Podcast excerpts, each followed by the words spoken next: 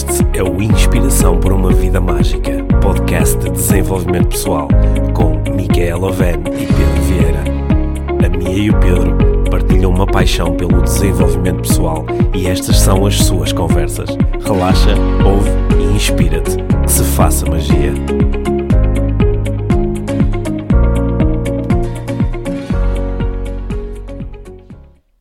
Olá, eu sou o Pedro, dou-te as boas-vindas ao podcast Inspiração para uma Vida Mágica.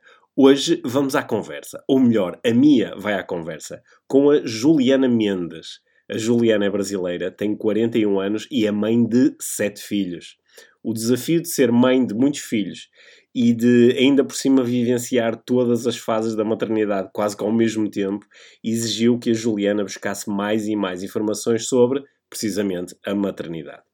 A Juliana conta hoje com mais de 300 mil seguidores nas suas redes sociais, com quem compartilha as suas experiências como mãe, como mulher e tudo o que tem aprendido sobre este maravilhoso curso de parentalidade. A conversa entre a Mia e a Juliana vai andar muito em redor desta ideia de cuidar de sete filhos e da experiência de cuidar de sete filhos e de cuidar de si própria, enquanto mãe e mulher ao mesmo tempo. A conversa vai também desenrolar-se à volta da responsabilidade de ser influenciadora. Uma conversa essencial nos dias de hoje. Também vão falar sobre generosidade e sobre os desafios da maternidade moderna. E ainda vão falar imenso sobre coaching e sobre a maternidade como um curso intenso, poderoso de desenvolvimento pessoal. É mais uma conversa inspiradora, é mais uma conversa do podcast Inspiração para uma Vida Mágica. Como sempre, relaxa, ouve, aprende, inspira-te. Então, olá Juliana. Olá, Mia. Bem-vinda às conversas IVM. Obrigada. E muito, muito obrigada por teres aceito o meu convite. É a primeira vez que nós falamos sem ser por, eh, por mensagem, não é? É. Vou trocar assim algumas mensagens ultimamente. E Uhum. hum, eu decidi convid- convidar-te para, eh, para estas conversas IVM porque acho que és uma pessoa muito inspiradora naquilo que tu partilhas, nomeadamente no, no Instagram. Tu no Instagram és a sete, Isso. que, que é um, um dos temas que eu gostava de falar contigo, entre, entre Uhum. outros, mas hum, hum, talvez queiras começar por te, por te apresentares um bocadinho quem é a Juliana Mendes, quem é a mãe de sete, e vamos a partir daí, porque eu penso que o público português hum, talvez não te conheça assim tão bem, Uhum. enquanto o público eh, brasileiro deve, provavelmente conhece-te bem melhor. Mas, Sim, sim. hum, Então, meu nome é Juliana Mendes e eu sou mãe de sete filhos. Tenho hoje um de 23, um de 15 anos, um de 12. Eu tenho trigêmeas de 9 anos e uma de 3. hum. Eu digo que eu vivo todas as fases ao mesmo tempo, né? E através dessa minha experiência eu resolvi compartilhar nas redes sociais eh, as minhas dores, as minhas dúvidas, os meus aprendizados e atingiu muitas mães, né? Isso atingiu eh, milhares de mães. Hum.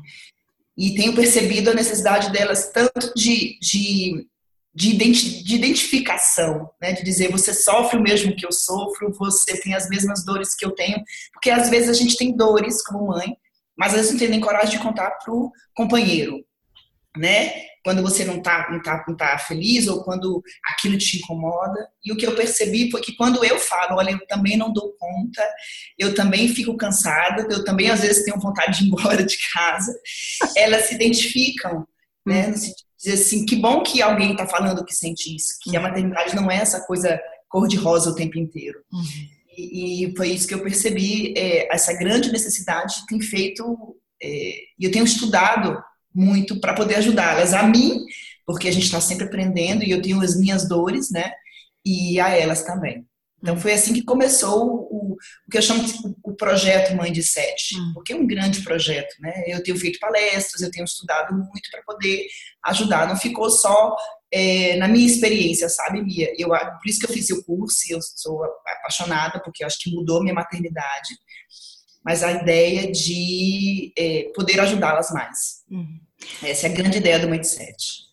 O, o que eu sinto nas tuas partilhas, Juliana, é que tu és uma pessoa muito generosa. é assim uma, é uma palavra que, que me ressalta muito quando, quando vejo, vejo estas, estas partilhas. E para mim, generosidade é, é darmos sem esperar nada em troca, não é? Só, só que acredito que ao mesmo tempo deves receber algo em troca desta, deste teu projeto Mindset. O que é que sentes que tu recebes por seres influencer, não é? Porque és uma grande influencer neste momento. Sim, é, eu recebo, acho que é, a gratidão delas, mas eu aprendo muito também. Hum. Né? Quando elas colocam as dores dela, colocam a, a maneira com, como elas lidam com os filhos, eu também aprendo muito com isso. Hum. É uma grande troca, eu acredito que essa é a grande função das redes sociais. A gente está ali para trocar. Né? Então não é porque eu tenho sete, elas me perguntam muito, como é que você dá conta com sete se eu enlouqueço com dois? E eu digo, enlouquecemos com um, com dois, com cinco, com sete. A gente está sempre naquela coisa de o que fazer, né? Que eu acho que a grande dúvida, né, Mia, hoje é como agir, o que fazer, como lidar com essas crianças. Perdemos, né, a, a, a não tem manual, né? Mas perdemos assim a, o jeito. A gente fica sem saber como agir. Eu estou passando por isso. Hum neste momento, assim, né? Com uma filha que estressa muito. Eu estou praticando muito mindfulness. Boa. Porque, é porque ela fica embebida de raiva mesmo. Ela tem uma raiva porque ela tem medo e ela não consegue dormir, aquilo irrita e ela está passando de, do nível de calma para o de raiva muito rápido. E eu estou precisando lidar com isso, que acho que esse é um grande desafio. Como é que a gente vai ajudar o filho a passar por questões. Eu acho que por isso que a gente tem que estudar tanto, eu acho. Claro. Achas que os filhos nos apresentam também desafios que nós precisamos? Sim, Como com certeza. Nós, para nós próprios desenvolvermos? Sim, sim, acredito. Acredito que os filhos nos tocam muitas vezes nossas dores. Hum. Dores da nossa criança que está ali machucada, que não foi acolhida, porque, como você mesmo diz, eles têm que lidar com a nossa humanidade, não somos perfeitos, assim como nossos pais não eram perfeitos. Então, todos nós temos as nossas dores, né? E acredito muito nisso, muito. Essa mesmo, ela mexe muito comigo, porque nós somos muito parecidas. Então, eu tô tendo que aprender a lidar comigo para poder lidar com ela. Isso. Né? Eu me acalmo, preciso me acalmar. Quando ela estressa, eu falei, eu preciso me controlar para poder ajudá-la. Uhum. Então, eu preciso fazer primeiro em mim, para fazer nela, para ajudá-la a se controlar, porque ela tem nove anos, né? Uhum. Então, é com certeza, a gente primeiro, a gente aprende muito com eles, né? É disso que eu falo. O que é que tu, o que é que tu aprendeste mais com os teus? Tens sete, não é? Com idades tão diferentes, tão diferentes, em fases de, é. de desenvolvimento tão diferentes. Mas quais são assim as, se tu tivesse que resumir as aprendizagens que tiveste até agora, não é? Porque acredito que ainda virão mais. Quais são as principais aprendizagens? É, além de idades diferentes, eles são personalidades diferentes, né? Porque até as trigêmeas com a mesma idade, mesma fase de vida, elas são totalmente diferentes. Eu acho que o maior aprendizado é essa coisa da, da flexibilidade mesmo, sabe, tenho que lidar com eu sou sete mães. Eu uhum. preciso lidar com sete pessoas ao mesmo tempo. Então tem aquela que quer muito carinho, aquela que não quer carinho, tem aquela que se estressa, aquela que é mais calma. E essa flexibilidade, essa coisa, é uma coisa que eu tive que aprender mesmo. E você leva para a vida, porque você lida com pessoas de todos os jeitos, de todas as, as características, né?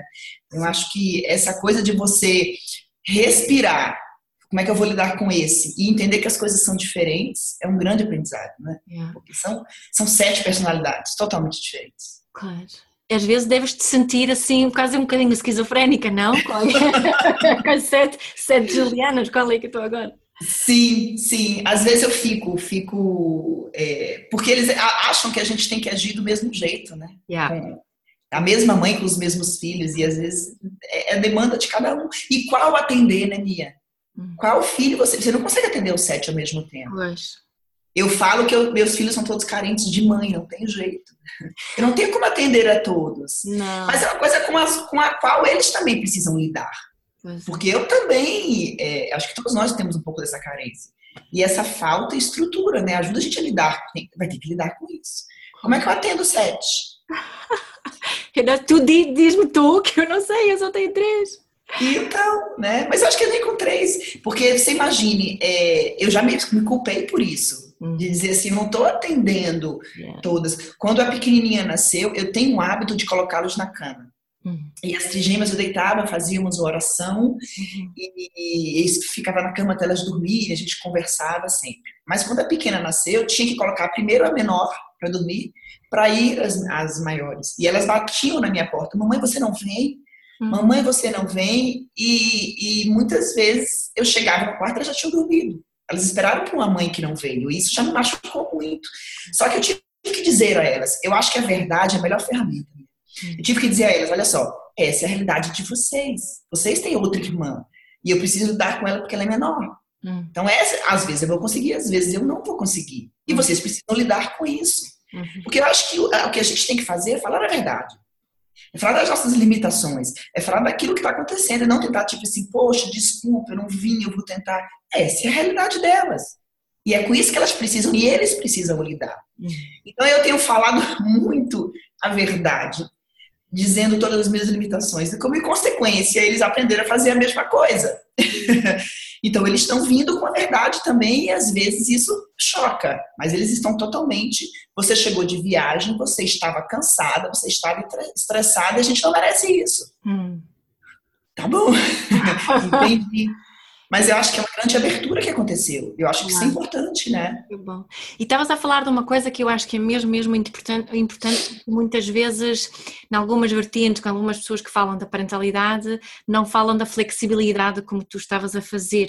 Essa importância de sermos flexíveis. Na, na programação neurolinguística, eh, costuma-se dizer às vezes que eh, a parte mais flexível do sistema eh, tende a dominar o sistema ou tende a conseguir influenciar mais o sistema, não é isso que tu encontraste isso com, com a flexibilidade com os teus filhos, que a tua influência aumenta?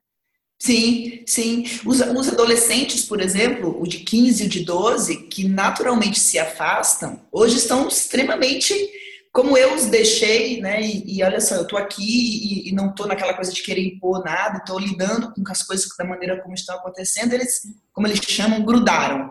É um beijo, um abraço, um colo, coisa que não era natural deles. É. Então, eu acredito, é isso que você falou, a gente, quanto mais flexível, quanto mais ouvindo, quanto mais permitindo que eles sejam eles, e menos o que a gente quer que eles sejam, isso. né?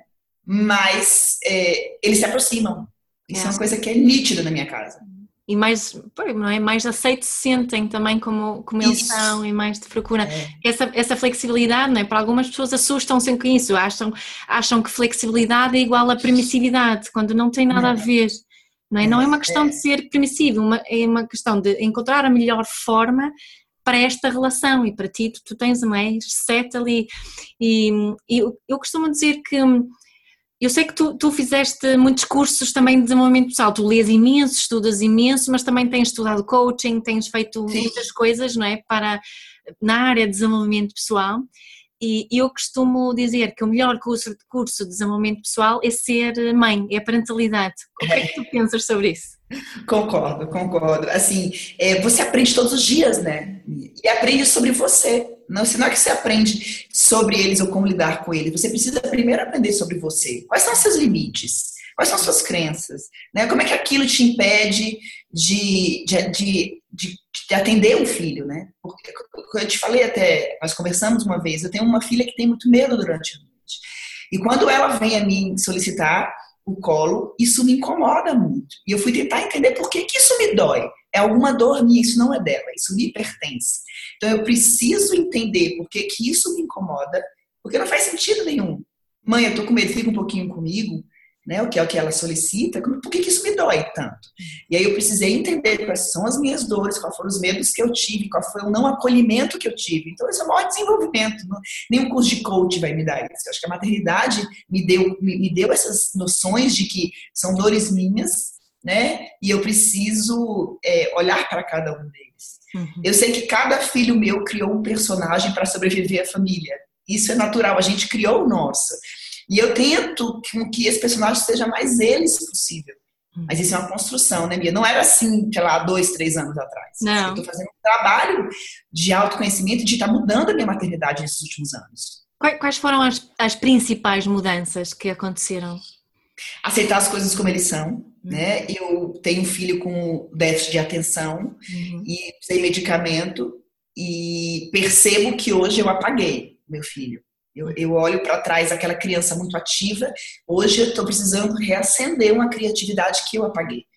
Então eu acredito que temos que parar. Eu falo muito nas, nos meus posts, eu falo isso muito nas minhas palestras. Temos que parar de tentar consertar essas crianças, porque nós temos agora estamos tentando consertá-las, como se elas do jeito que elas são não são adequadas, não, não são suficientes, né? E elas são suficientes do jeito que elas são. Elas são o que elas são. Então, eu acho que a aceitação é uma das coisas mais importantes que eu aprendi e confiar que as coisas vão acontecer, confiar neles. A vida, Mia, é deles, não é minha. E agora, aos 15, aos 12 anos, eu preciso cada vez mais deixar. Ontem, o meu filho de 15 anos estava no aniversário e o mais velho está viajando, de 23. E eu falei, Pedro, Luiz Felipe foi para sua primeira festa de 15 anos. Estou aqui super nervosa. Aí ele fez, mãe, confie na educação que você deu ao seu filho. Foi o que meu mais velho falou. Aí eu quase. é isso. Você, as, as, pessoas falam muito da internet, e eu concordo no perigo da internet, mas nós íamos para as festas antigamente, os pais não estavam com a gente nas festas. Hum. O que, que nós fazíamos nas festas era escolha nossa, assim como nós fazemos na internet. Né? Claro que existe, a gente tem que saber onde é que vai, com quem vai, assim como na internet a gente tem que saber com quem está falando, o que está fazendo. Mas é muito do que você ensinou e muito do que você confiou e precisa confiar nele para dizer não. Né? Achas que esta questão da confiança, que estás a tocar aqui num tema que tem estado muito presente para mim neste momento, também que tenho uma, uma adolescente também e, e que, que, falamos cada vez mais isso, e tenho estado a reportar a minha própria adolescência. E eu senti muito que os meus pais tinham muita confiança em mim.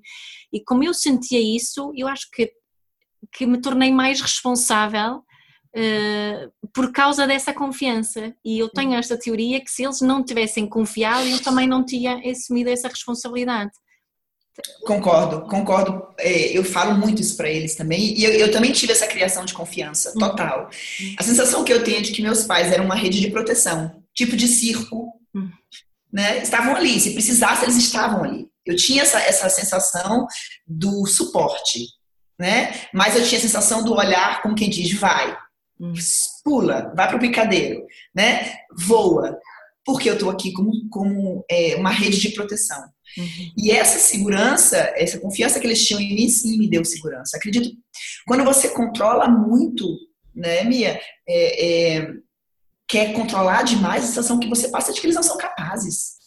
E eles, eu digo muito isso, eles são altamente capazes. Uhum. Desde cedo, né? E, e, e a gente precisa confiar neles. Acredito muito nisso. Isso achas, achas que é, é, é, algo que falha um bocadinho na educação hoje em dia, que as pessoas não confiam nas crianças? Sim, acho. Acho que eles estão super protegendo por não confiar e por achar que o mundo está é, muito perigoso, ou a internet, ou, ou tudo. Hum. Então, é, a gente precisa é, confiar que eles são capazes de lidar com tudo isso. Uhum. Mas, e aí vem essa coisa, a ferramenta que a gente dá para eles, para que eles lidem com isso também. Porque nós, como pais, temos esse papel, né, Emilia? Claro. A gente, tem, a gente tem que estar confiando na gente também. Na nossa é educação. Isso Foi o que o Pedro me falou, mãe, confie na educação que você deu no seu filho. É isso. Né? É isso. E, e, também de percebermos que às vezes as coisas vão, não vão correr tão bem como isso e estamos lá na mesma, não é? Para é. Como não correr com a gente, né? É Quantas coisas fizemos que não deveríamos ter feito e, é. e, e aconteceu. É, e, e, é assim mesmo, mas é, estamos aqui. Eu falo para os meus filhos assim: se você sair para uma festa e você resolver experimentar bebida, me ligue que eu vou te buscar. Yeah. Porque se eu disser não beba, não faz diferença se ele resolver provar. Então é o que eu falo para ele. Aí eles falam assim: nossa, mãe. Mas eu falei assim: eu prefiro que você me ligue que eu vou buscar você. Não vai entrar no carro de quem bebeu, por hum. exemplo. Se você resolver provar a bebida, não acho que. Eu, eu, de 15 anos, eu falei com ele. Ele fez, mãe, vários amigos meus estão bebendo. Aos 15 anos. Eu não sei como é a realidade em Portugal, mas aqui é assim. É, também. né, festa de 15 anos, né? Aqui eles bebem muito. Então eu falei, você me liga, você não vai entrar no carro de alguém que bebeu, eu vou te buscar, você não vem de carona com ninguém. Hum. Mas eu digo, me avise, porque eles precisam ter aquela mãe que vai acolher não é dizer, ah, que lindo, que bonito, mas que se precisar eu estou aqui. Né? Muitas, com o meu mais velho, eu falo, nunca bebeu, nunca gostou de beber, é, mas muitas vezes ele me ligou, mãe, meu amigo não está bem. Porque eu era o apoio, eu era a mãe que estava dando o apoio. Então, eu acho que é muito mais por esse caminho. Eu confio em você, mas se você precisar, eu estou aqui, do que não faça. Eu acho que não faça não funciona. Sim.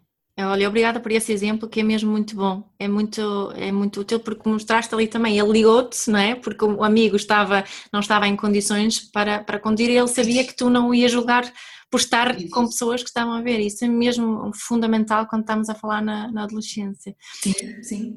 Olha, outra coisa que te queria perguntar, né, que acho que é um tema muito, muito importante para muitas mães, principalmente, que é, que é o autocuidado.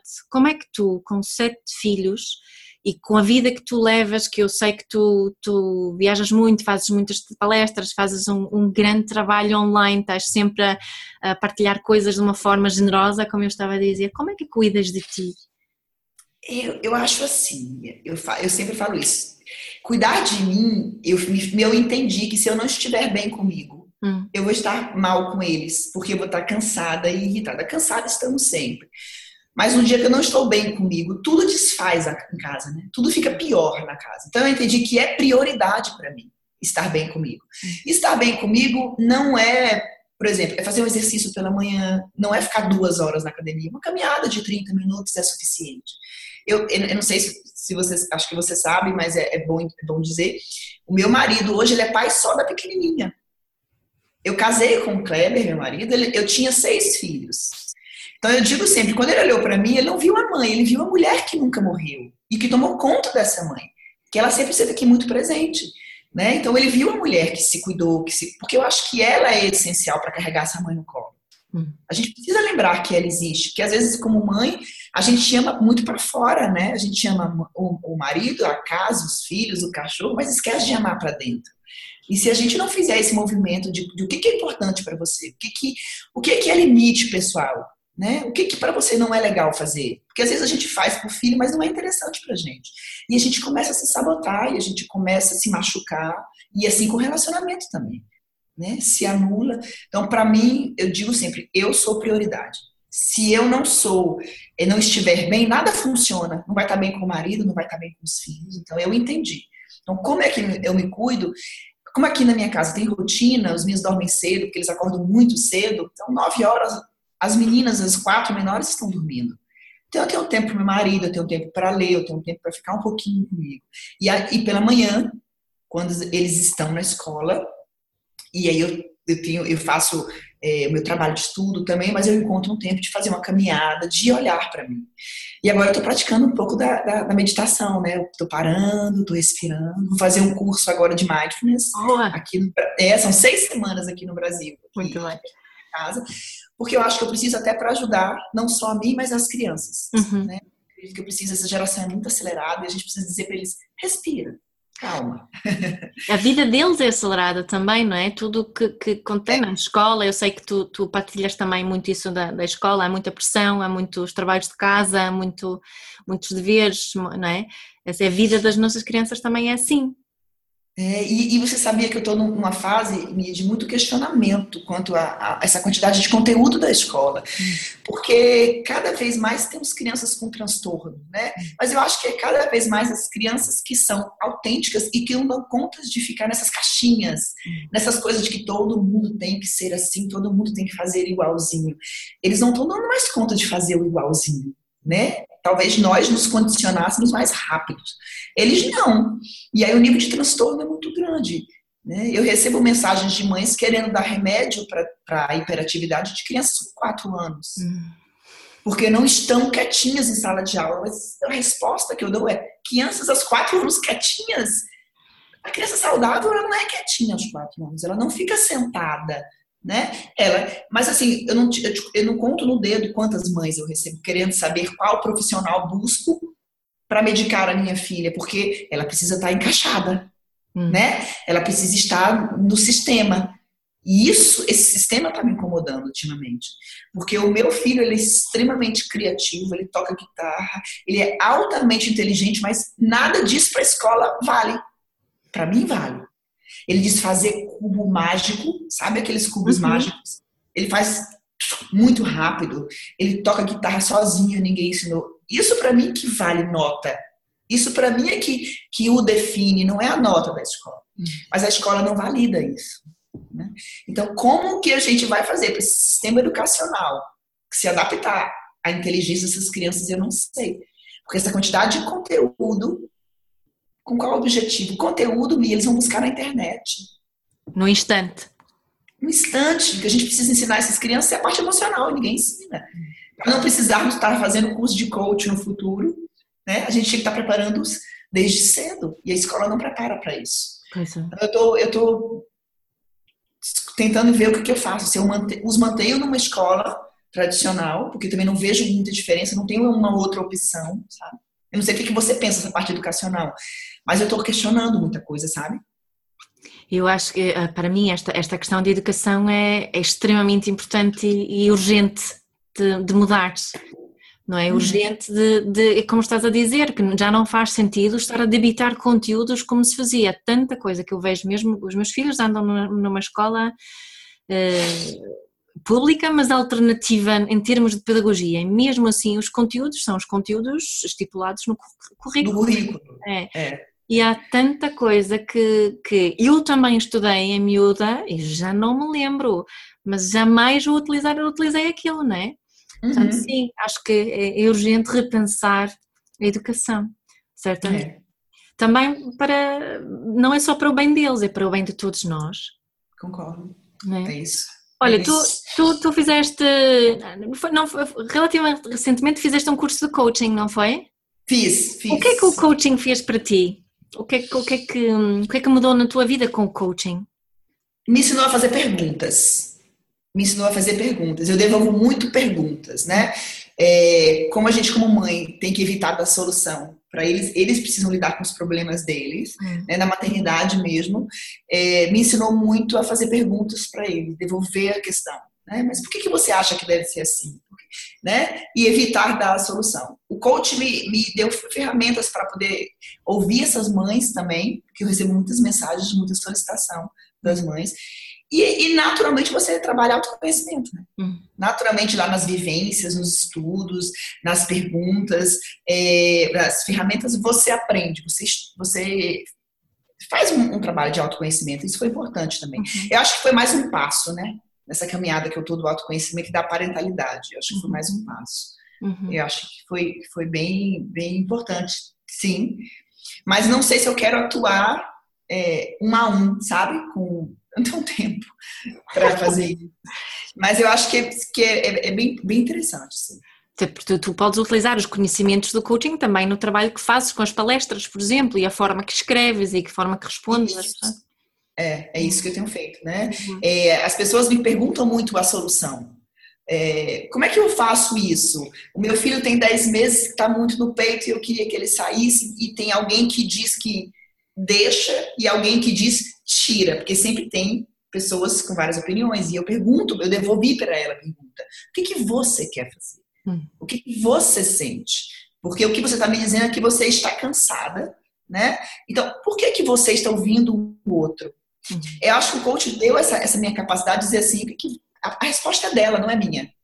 Né? Por que, por que, que é? Desculpa, continua. Não, não porque se as pessoas acham que por eu ter sete filhos, yeah. né, que eu tenho todas as respostas, nós nunca teremos as respostas, né? A resposta é dela. Por que, é que achas que as pessoas têm tanta dificuldade em encontrar as suas próprias respostas? Porque eu acho que comparam muito a sua vida com a vida do outro, hum. Né? Então o seu jeito nunca está certo, o jeito do outro é que está certo. Eu acho que é, essa, essa idealização, sabe, Mia, de é, o certo, eu não sei aí, mas aqui no Brasil, assim, é, não pode açúcar, não pode glúten, não pode lactose, não pode, não pode, não pode, não pode. E se isso é um valor para você, se isso é uma coisa que você acredita, aplicará facilmente na sua residência. Mas se isso é uma coisa que o outro tem e você acha que tem que fazer, mas isso você não acredita, vai virar um caos a casa, né?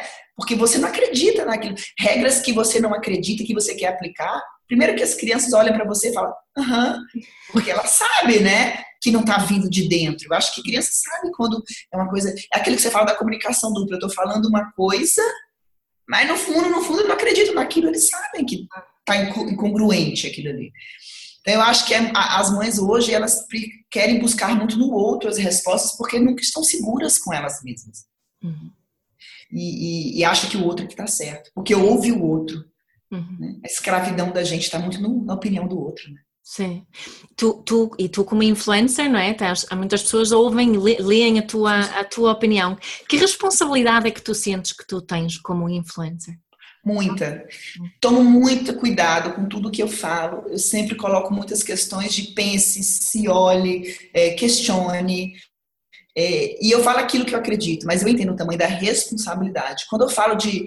Eu, eu tenho um evento aqui em Brasília, onde eu moro, que é mensal, e que esse evento ele traz profissionais, psiquiatra, psicólogo, nutricionista, para que eu possa falar desses assuntos sempre com respaldo, sempre com alguém me ajudando, porque eu entendo o tamanho da responsabilidade que é quando eu falo.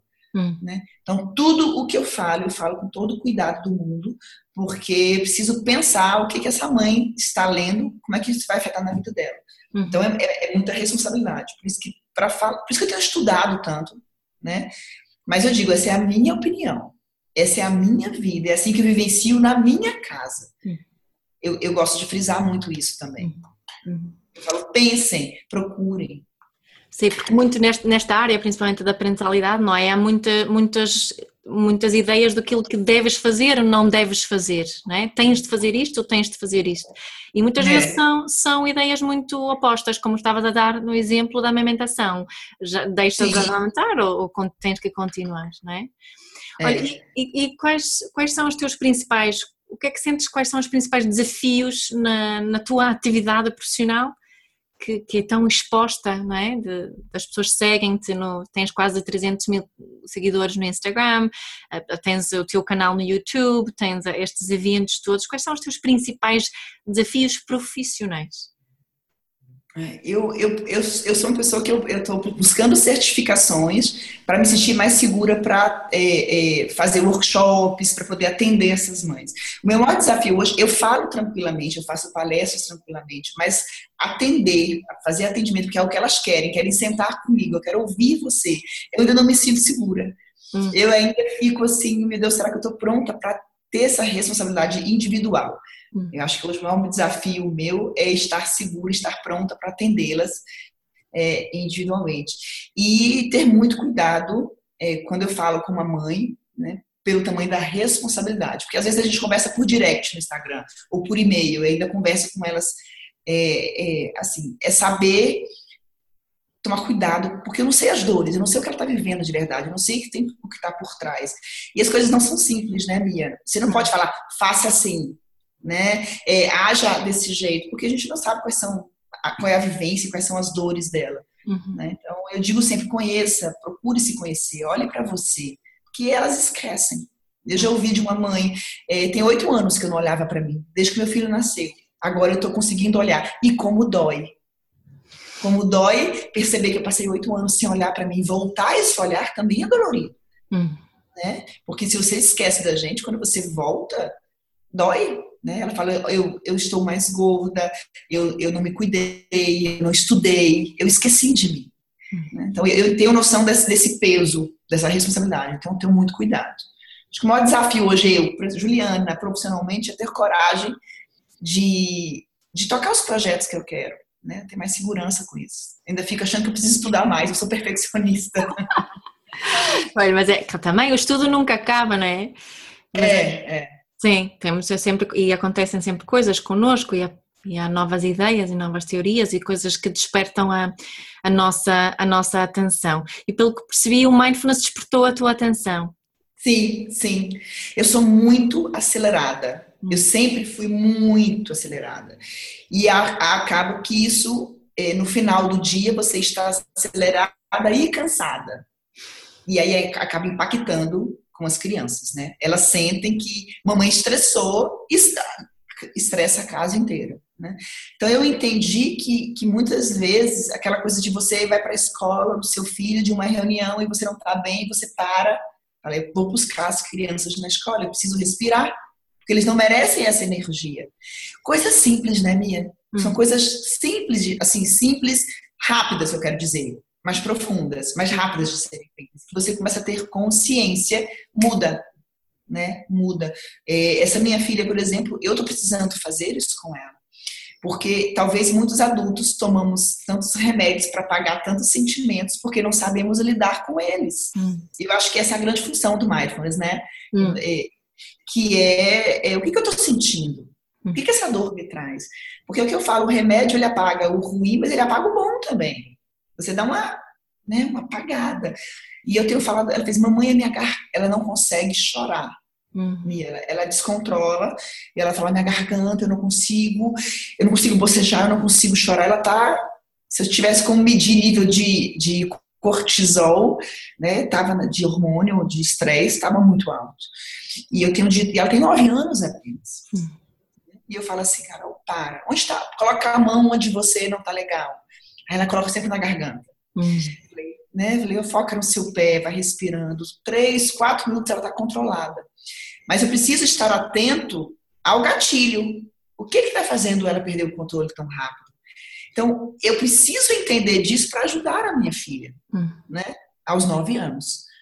Porque ela é muito intensa. Ou ela está muito feliz, ou ela está muito estressada. Uhum.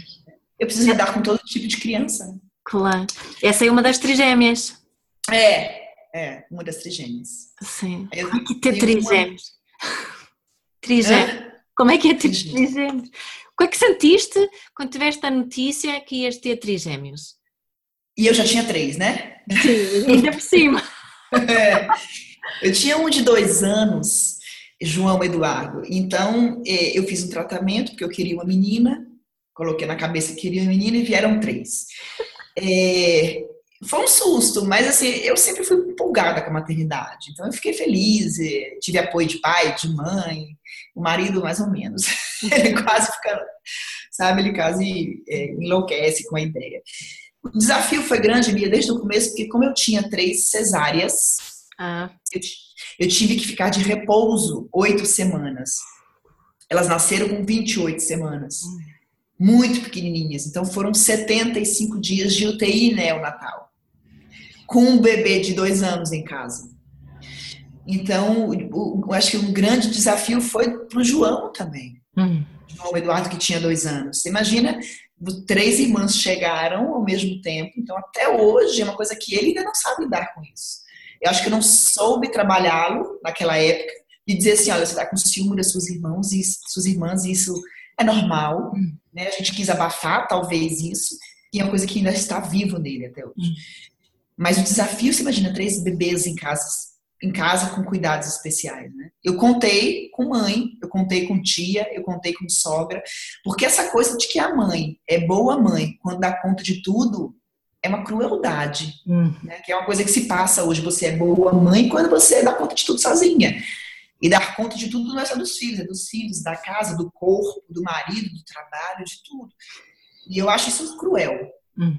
Né? Nós não temos que dar conta de tudo sozinha. E eu peço ajuda tranquilamente. e, olha, preciso da sogra, preciso da tia, da madrinha, eu uso todo mundo, porque eu acho que a gente precisa respirar como mãe. Claro. Então, o maior desafio neste momento foi lidar com tantas pessoas ajudando dentro de casa, né?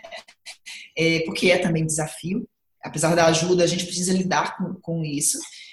E saber dizer a elas que vocês são três. Vocês não são as trigêmeas.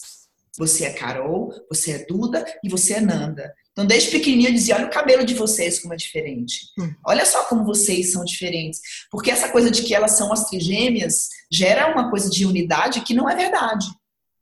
Né? Mas hoje elas têm total noção de que elas são completamente diferentes e reconhecem as diferenças, inclusive. Uhum. Né? Fisicamente elas são. Mas eu fiquei, o meu maior desafio foi porque quando eu é, fiquei de repouso, minha mãe fez enxoval para mim, porque eu não podia nem sair de casa. E minha mãe comprou tudo igualzinho. Tudo. Elas passaram um ano se vestindo iguais, praticamente. Eu tive que fazer esse trabalho de desconstruir essa coisa única, né? As trigêmeas. Não, você é Carol, você é Duda e você é Nanda. Então, acho que o maior desafio é esse, né? Elas são muito amigas e, e mais são muito diferentes. E aí você vê Carol, ela é a mais diferente das outras duas. Eu tenho Duda e Nanda que são muito próximas, então ela acaba se sentindo é, a parte. A parte né? Então é um trabalho que eu preciso fazer com ela, sim, de talvez de se sentir acolhida, porque é questão de ser, ela sempre quis ser diferente. Ela sempre foi, é, é, tem uma personalidade mais diferente das outras. Uhum. É um desafio, Mia. Acredito. Mas esta questão de pedir ajuda foi algo que aprendeste nessa altura ou sempre sentiste que. Sempre. Sempre, sempre. sentiste essa. É. Eu sempre, eu sempre trabalhei, né? Então eu sempre contei. E minha mãe sempre se dispôs. Ela sempre fez, deixa que eu fico. É uma coisa dela também, né? Só que eu precisei, a determinada altura, dizer assim: olha só, você pode me ajudar, mas é do meu jeito. Porque ela fazia muito do jeito dela, e o jeito dela não era o meu jeito. E essa é a grande dificuldade quando você é, conta com a ajuda de mãe ou de sogra ou de alguém e você colocar a sua maneira, né? Porque eu falava assim, não dá isso. Quando eu saía para trabalhar, ela dava. Porque para ela, ela assim, ah, pediatra não sabe nada, ninguém sabe nada. Ela que criou os filhos, ela sabe, né, vó? E esse foi um grande desafio também, muito grande. Até ela entender que era do meu jeito, tivemos alguns embates, sabe? É, é. Mas é, é uma dificuldade, né? Pois é. Olha, e, hum, e, e, assim, se tu, se tu resumisses as maiores aprendizagens que, que fizeste na tua vida como mãe e as maiores aprendizagens que fizeste como, como mãe, hum, mãe pública, não é? Porque tu és uma mãe muito tu és pública eh, como mãe, não é? Uhum. É, é. Estás, estás, muito associada uh, ao papel de mãe. Sim, é, essa coisa do, do, da maternidade como mãe, eu aprendi muito a meu respeito. Os uhum. meninos me ensinaram, se ensinaram muito a meu respeito, né? Então eu amadureci muito, eu aprendi muito, eu me tornei mais flexível, é, aquilo que eu falei, é, entendi as minhas dores e, e, e todo um trabalho de olhar para a criança, minha criança, né, que ainda está aqui e que tem as suas dores, então, eu acho que a maternidade me ensinou muito essa coisa da flexibilidade, essa coisa da generosidade e de, do autoconhecimento, hum. sabe? Em relação à pública, a, a, a, a, mãe, a maternidade pública, né? Eu tenho, eu tomo muito cuidado o que eu exponho das crianças, não é? Eu falo deles tal, mas eu penso assim, o que eles lá na frente fosse olhar o meu Instagram como um grande diário da vida deles, o que seria legal ver e o que não seria legal ver. Esse cuidado eu tenho. Né? Então, essa responsabilidade, tanto com eles quanto com quem eu falo. Né? Então, o que, me, o que eu aprendi muito com essa coisa do público é não comparem a sua vida. A gente idealiza muito a vida do outro. A gente acha que, porque a gente compara a nossa vida, que é o bastidor, com o palco do outro, porque o que está postado, o que está na internet é o que é legal. Hum. E a gente acha que tudo é legal, porque a gente só vê o legal né? Então, eu acho que o que aprendi, aprendi muito, que eu falo muito para elas é cuidado com o que vocês comparam. Tá comparando a sua vida do dia a dia com o que o outro está postando. Hum. É, e a idealização. E que a gente precisa julgar menos, né, Mia? Hum. As outras mães. Com, eu, eu, nessa coisa do público, o que eu vi foi como as mães julgam as outras mães. São as que mais julgam, as mães são as próprias mães. Hum. Né? Então, precisamos parar de ouvir os outros e olhar mais para dentro. Pra dentro Hum. De dizer assim, olha só, isso aqui é importante para mim, não interessa se é para você. São os meus valores, são as minhas regras, é a minha casa. São os meus filhos, é a minha maternidade, isso é meu. Hum. Né? Quando você está seguro dessas escolhas, o outro influencia mais. Mas quando você não está, que é o que está acontecendo hoje, se um dia isso é azul é importante, no outro dia o vermelho é importante, eu mudo de cor como se mudo de roupa. Hum. E isso machuca, porque você fica as crianças no meio disso. Uhum. Um dia pode, um dia não pode. Um dia isso é certo, um dia isso é não certo. Uhum. Né? Eu acho que a gente precisa aprender a se conhecer para poder ouvir menos os outros. Né? Olha, gostei muito. Do que gostei muito aqui da, do que partilhaste, de, de, que tu pensas que hum, o que tu partilhas dos dois filhos, que pode ser um, um diário que eles podem ver no futuro para frente. Acho que é uma dica boa para, para que fala-se muito destas, destas partilhas, da forma que se expõem os filhos online, né? Algumas sim, pessoas mais, outras, outras menos, mas de ter esse, esse, essa dica na mente quando o fazemos, que tem que ser um, um diário com o qual eles se sintam bem quando eles veem no futuro. Sim, é? sim. É, é, essa, essa é o que eu tenho em mente, por exemplo, se eu postar isso Uhum. Né? Porque eu tenho vários problemas que eu não fiz. Isso aqui é dele, eu não posso postar isso aqui. Claro. Isso aqui é um namoro que terminou. Isso não, não interessa para o público. Eu não, eu não consigo. Eu posso falar de um assunto parecido sem expor. uhum. né? Sem, sem, necessariamente falar de quem eu estou falando ou, ou alguma foto. Então, eu tomo muito esse cuidado. É o que me norteia ao falar da minha maternidade nas redes sociais. Os teus filhos têm Instagram e Facebook e coisas desse gênero? Tem. Essa geração, né? Eles têm WhatsApp. As menores têm, mas eu controlo, é, é no meu celular. Uhum. É, o Pedro tem, mas eles, eles não são muito de Instagram, não. Talvez porque os meninos são mais velhos, as meninas ainda estão começando a pensar nisso. Uhum. Eles, o Pedro é de Face, Facebook, mas eles são muito do YouTube, né, Mia? Uhum vídeos no YouTube e tal. Uhum. Mas eles me seguem, acompanham e valorizam, eles acham muito importante essa coisa, eles, assim, eles entendem a ideia das redes sociais, eles entendem o meu propósito, né, o meu objetivo, qual é a minha intenção com tudo uhum. isso. Eu acho que é o que é importante por trás de tudo. Qual é a sua intenção? E ajudar outras mães. Isso eles verbalizam, eles entendem esse objetivo. Né? Então, isso é muito claro para eles. Olha, então, qual é a tua intenção como mindset? É, é, com eles, prepará-los para eles buscarem a felicidade deles, porque eu não posso dar. Eu preciso ajudá-los nessa construção de eles buscarem da melhor maneira a felicidade deles, né? Com o projeto Mãe de Sete, acalmar essas mães. é tentar dizer, calma, sabe? Menos o outro, mais você. Escutem você. Né? Eu falo muito assim, quando a gente pega o bebezinho, né? a gente faz assim, ó, né?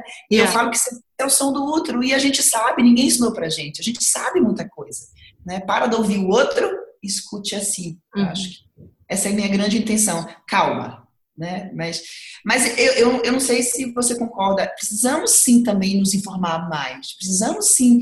A educação parental, ela é uma coisa que parece que não, parece que é, é só intuição, mas a gente precisa estudar isso também, porque tudo mudou, né? A educação parental é uma formação que as pessoas deviam buscar. Você Sim, não concorda? Não, é, não, isso concordo porque nós, a nossa intuição está baseada em coisas muito lá para trás também. Nós estamos a viver em uma sociedade que está em constante desenvolvimento onde nós nunca vivemos antes. Portanto, temos também que nos informar e perceber mais como as coisas funcionam. E ainda bem que há informação que possamos aceder um, com a nossa intenção, sempre como a estrela polar que nos guie, não é? Isso, com essa nossa intenção. Portanto, sim, estou perfeitamente de, de acordo que, que, é bom buscarmos uh, informação e, e, termos o nosso, a nossa intenção e o nosso sentido crítico quando recebemos a informação. É, isso, e essa é a grande minha, minha grande intenção, essa educação parental. Uhum. Né? Quanto mais pessoas eu atingir, quanto mais pessoas lerem um post meu e falar assim, apliquei aqui em casa, que bacana, funcionou, mais feliz e mais realizada eu vou ficar. Eu acho uhum. que essa é a minha grande intenção. Boa. Oh, oh, Juliana, acho que chegamos aqui à minha última pergunta para ti hoje, que é, o que é que é para ti uma vida mágica? Uma vida mágica? Ah, eu acho que é, é estar conectada aos meninos hoje. Eu fico tão feliz quando é, conseguimos conversar, conseguimos trocar, e eu percebo que eles estão é, conectados, estão é, entendendo que é, quando eu, eu olho para os meus filhos e vejo na atitude deles, assim, aquilo fui eu que ensinei, aquilo fui eu que passei, sabe? Aquilo ali é fruto do que eu fiz. Eu acho que isso é mágico. Uhum. Acredito, sabe? Então, assim, estamos, é, eles vivendo a vida deles, mas levaram algo que eu ensinei. Uhum. Eu, acho que, eu acho que isso é o que é recompensador na maternidade. Não é eles realizarem os nossos sonhos, né? Mas eles realizarem os deles, mas que você, assim, aquele ali fui eu que ensinei, sabe? De alguma forma de fazer um bocadinho parte do sonho deles também, Sim. né? É. Deixares o teu legado. É, é isso. Que bom, Juliana. Olha, eu acho que tu já estás aqui a deixar um, um grande legado na, com, com tudo que tu partilhas online, que, que acho que é mesmo muito, muito útil e, e, de uma forma extremamente generosa. Portanto, muito obrigada por, por isso e, e muito obrigada aqui pelas partilhas nesta, nesta conversa IVM. Nos vemos daqui a uns meses, não é? Isso! Bom. Que bom! E, um, Estou ansiosa. Yeah, e vamos certamente conversar muito, muito mais. As pessoas eh, no, nas notas aqui da, do podcast vão, vão poder eh, encontrar todo, todas as direções para, para chegarem às, ao teu Facebook, ao, ao, teu Instagram e ao teu canal de, de YouTube. E o teu site, que ainda está em desenvolvimento, não é? Ainda não Isso. está pronto o teu site, que andei a, ver e não, não está, mas em breve, é. certo? Tens, tens o, o, teu site, porque para quem está no, no Brasil, tu fazes muitos eventos, portanto, além de online, no Brasil há muita possibilidade de, de, de te ver ao vivo. Portanto, Isso. Aproveitem. Muito obrigada, Juliana. Obrigada, Mia. Foi um prazer. Eu estou ansiosa para estar em setembro. Quem sabe a gente não faz uma roda de conversa aí. É, olha, isso seria uma ótima ideia. Não é? Eu vou ficar aí 15 dias. Quem sabe a gente não, não Boa. combina. Foi um prazer. Um prazer Obrigada. mesmo. Obrigada. Obrigada, Mia.